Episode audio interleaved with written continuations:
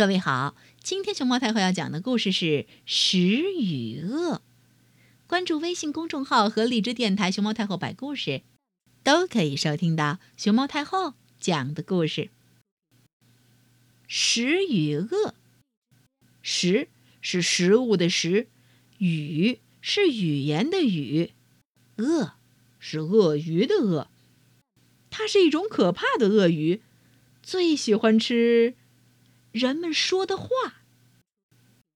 他喜欢出现在餐厅里，也喜欢出现在剧院、音乐厅的观众席里。在这些地方，只要有人说话，他就会嗷一口，把听到的话全都吃掉。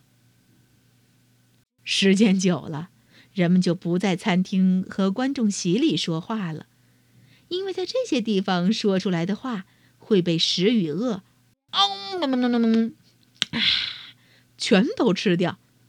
这样一来，之前说的话不就白费力气了吗？食与恶最喜欢在教室和图书馆里头睡觉，所以我们在教室和图书馆里头千万不要随便大声说话，以免吵醒他。把你们说的话，啊，嗯嗯，全都吃掉了。